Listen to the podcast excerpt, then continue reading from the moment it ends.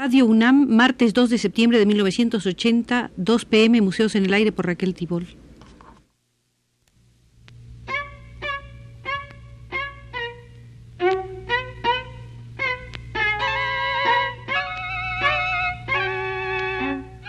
Museos en el Aire.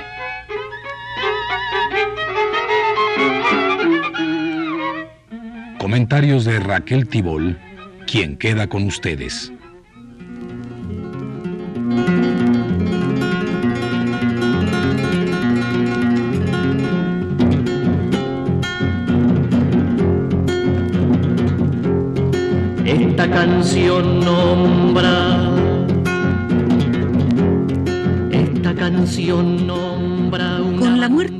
Santa María, América Latina perdió a una decidida animadora cultural. En el específico campo de las artes plásticas, Aide Santa María animó primero el concurso de grabado de la Casa de las Américas en Cuba y ahí mismo después la Galería Latinoamericana. Les propongo amigos que en homenaje a esta luchadora que cayó vencida por la vida, visitemos en el Museo de la Solidaridad la Galería Latinoamericana de la Casa de las Américas. Será nuestra guía la teórica del arte cubana Adelaida de Juan. Esta galería latinoamericana contribuyó a romper el aislamiento cultural de nuestros países, así como en el terreno artístico el bloqueo impuesto a Cuba por el imperialismo. La colección de arte latinoamericano que posee hoy la Casa de las Américas es seguramente una de las más importantes y significativas dentro de ese rango en todo el continente. Está integrada por pintura, grabado, fotografía y diversas expresiones de arte popular. Hace ya algo más de medio siglo que la pintura latinoamericana se desarrolla como una manifestación coherente del arte contemporáneo. Surge de modo relativamente brusco en la década de 1920-30. Su asimilación retrasada de las tendencias europeas de vanguardia coincide con una época en la cual nuestros países se ven agitados por una serie de conmociones sociales y políticas que no dejan de matizar la obra y la actitud de los pintores empeñados en la creación de nuevas formas. Movidos por fuerzas económicas y políticas en ebullición, se manifiestan cambios culturales unificados entre sí por el afán de forjar una expresión nacional que tomara en cuenta las fuentes autóctonas, eliminara la tradición académica y colaborara a implantar nuevas condiciones sociales. La vanguardia artística se siente al mismo tiempo vanguardia política. En vísperas de la década del 60, una nueva era de cambios sociales y políticos se inicia en América Latina. A partir del triunfo de la Revolución cubana en 1959, estos cambios conmoverán a la mayor parte de nuestra América.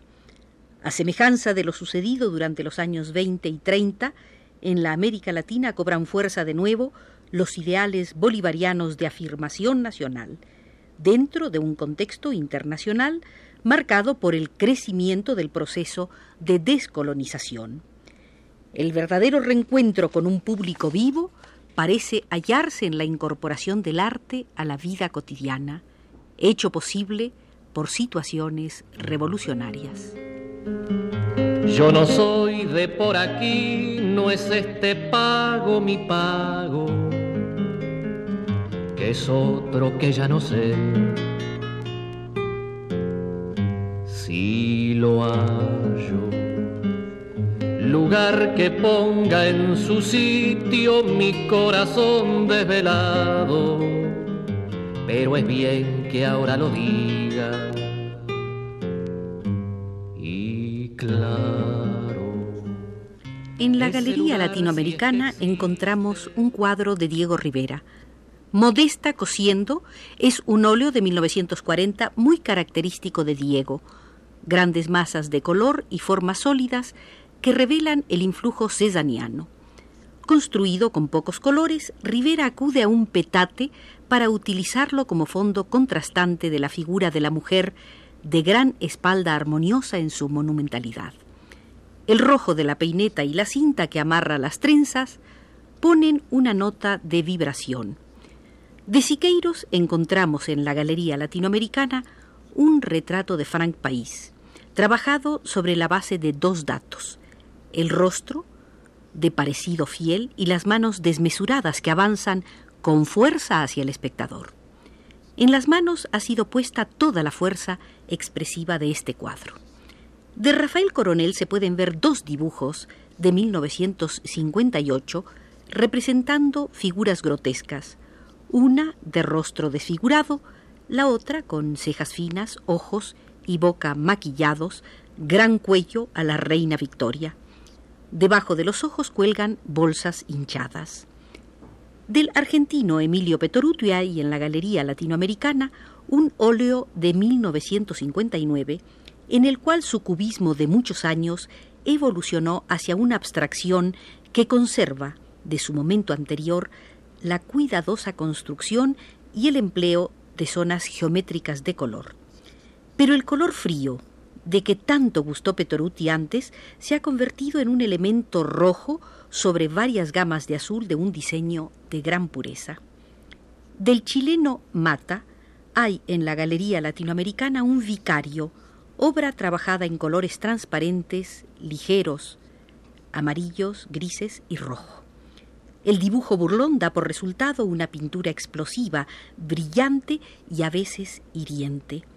Su simbología, a diferencia de los primeros surrealistas, se dirige a la actualidad, a los problemas sociales inmediatos. De alusión social directa está impregnado el óleo del argentino Seguí, pintado en 1965. Se trata de la figura tradicional del imperialismo desdoblada en tres facetas, económica, política y militar. Da zancadas sobre el fondo amarillo, revelándose en el paso de descomposición y podredumbre. Del venezolano Soto hay en la Galería Latinoamericana un admirable ejemplo de op art, arte óptico. Soto colocó una forma abstracta de hierro a cierta distancia frente a un fondo negro estriado de blanco.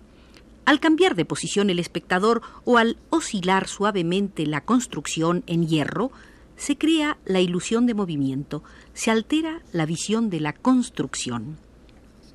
El dominicano Lora hizo una pintura referida a la Cuba revolucionaria. Utilizó la bandera cubana como elemento inicial de un cuadro de movimiento y ritmo fuertes. De la bandera, colocada en la parte dominante del cuadro, se extienden manchas de colores. Zonas de texturas variadas colaboran al impacto de la composición.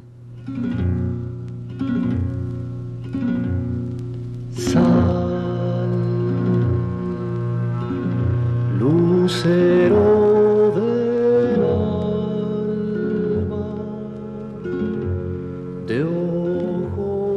José Gomara, uruguayo, pinta cuadros pequeños con símbolos cotidianos, flechas, números, letras, palabras, que usa como elementos plásticos y funde con la textura y el color. En sus obras hay alguna reminiscencia de la geometría de Torres García y también suelen recordar vagamente algunos textiles de indígenas americanos. Líneas y flechas se mueven sobre un fondo indeterminado. Junto al uruguayo Gomarra encontramos en la Galería Latinoamericana la argentina Lea Lublin con un cuadro de 1963. Y ahora a otra parte, así se titula, con figuras pequeñas y contornos borrosos en un cuadro de grandes dimensiones, 1,90 por 1,90 y un diseño geométrico sencillo, zonas de colores planos limitadas por líneas rectas diagonales. Dentro de esto hay cabezas grotescas, bocas de mueca amplia, muñecotes inmensos. Lea Lublin quiso representar un mundo desencajado, de ruptura, de desorden, y lo hizo con agresividad. Junto a su cuadro, otro de Rómulo Machió, también argentino. Machió trabaja con la desolación. Utiliza el blanco en grandes zonas donde la línea se mueve como dibujo geométrico o como dibujo figurativo y también para delimitar zonas de color plano. Su cuadro de la Galería Latinoamericana es de 1965 y se titula A punto. Actitud más comprometida y más militante se observa en la pieza de otro argentino, Antonio Seguí, quien utiliza recursos comunes a la plástica europea y a la norteamericana. Figuras repetidas en serie como en los carteles de anuncios, uno sobre otro los globitos de las conversaciones en las tiras cómicas, el diseño de la proyección de una película cinematográfica. Seguí emplea elementos glorificados por el pop art. Su dibujo es siempre enérgico y suelto y su concepción del espacio libre y de zonas abiertas. Seguí tiene la fuerza de la denuncia directa hecha por medio de monstruos prosaicos y cercanos. Seguí logra uno de los afanes más difíciles del arte, la alusión a lo actual vista con un carácter penetrante.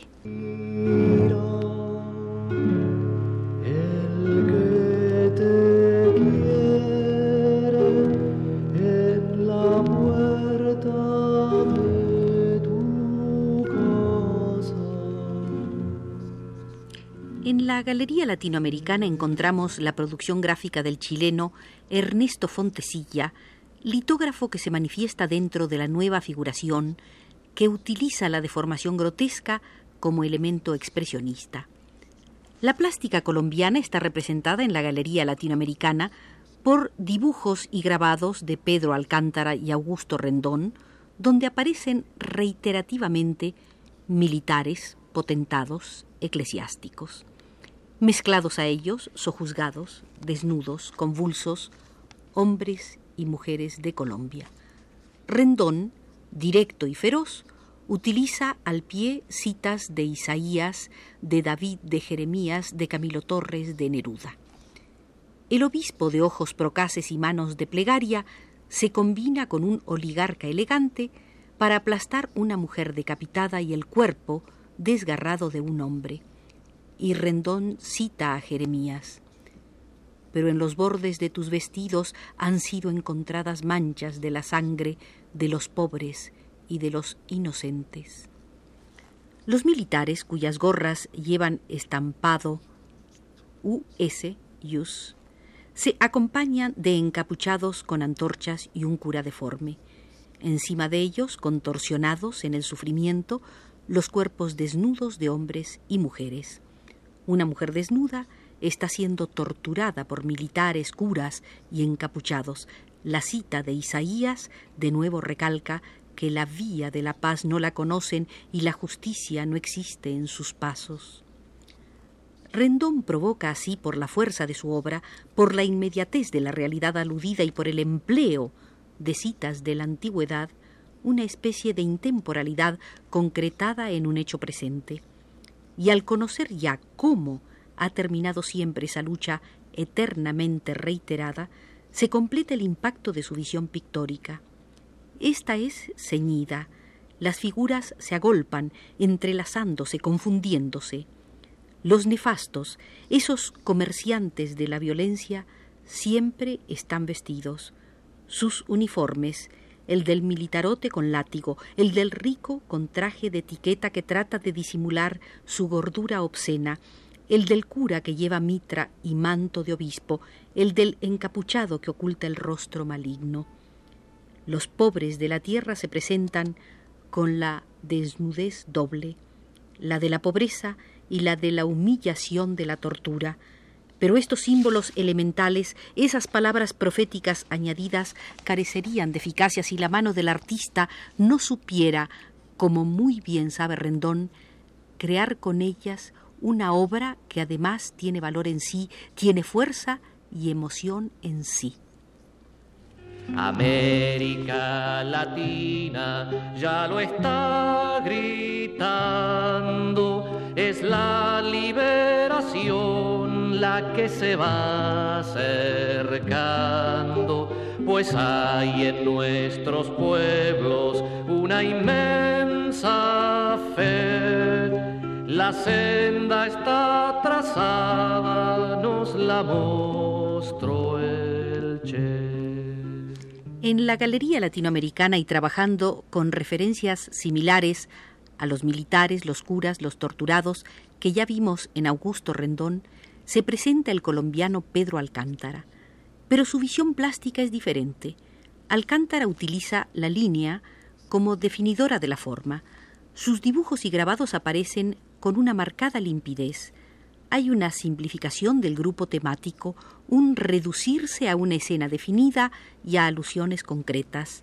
La hilera de cabezas degolladas que contemplan desde el fondo al prisionero amarrado, la cabeza degollada que enarbola el soldado sobre un palo, los prisioneros arrodillados, desnudos y aullantes que tienen encima la mano extendida del guerrillero. Los cuerpos no son manchas y formas expresivas como en el caso de Rendón, sino definiciones lineales más tradicionales cuya pureza misma provoca por contraste la angustia. Otro colombiano, Carlos Granada, presenta en sus cuadros a los muertos. Sobre fondos negros y grises, figuras en rojo y blanco, las cabezas cercenadas en el vientre en recuadros pequeñas fotos de cuando estaban vivos. Las manchas de sangre señalan el camino del tajo que cercena. Los brazos se levantan o sostienen la cabeza sobre el vientre. El estatismo de las figuras les otorga un carácter terriblemente estático. Están ahí, pruebas implacables del horror. Son las huellas imborrables, inmutables, son la acusación y la denuncia, son los testimonios finales que exigen la reparación definitiva.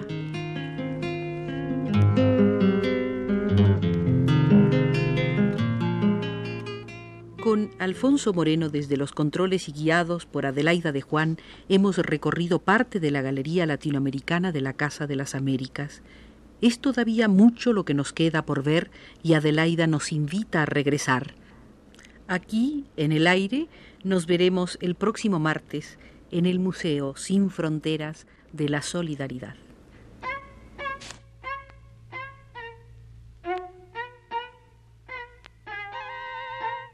Museos en el aire.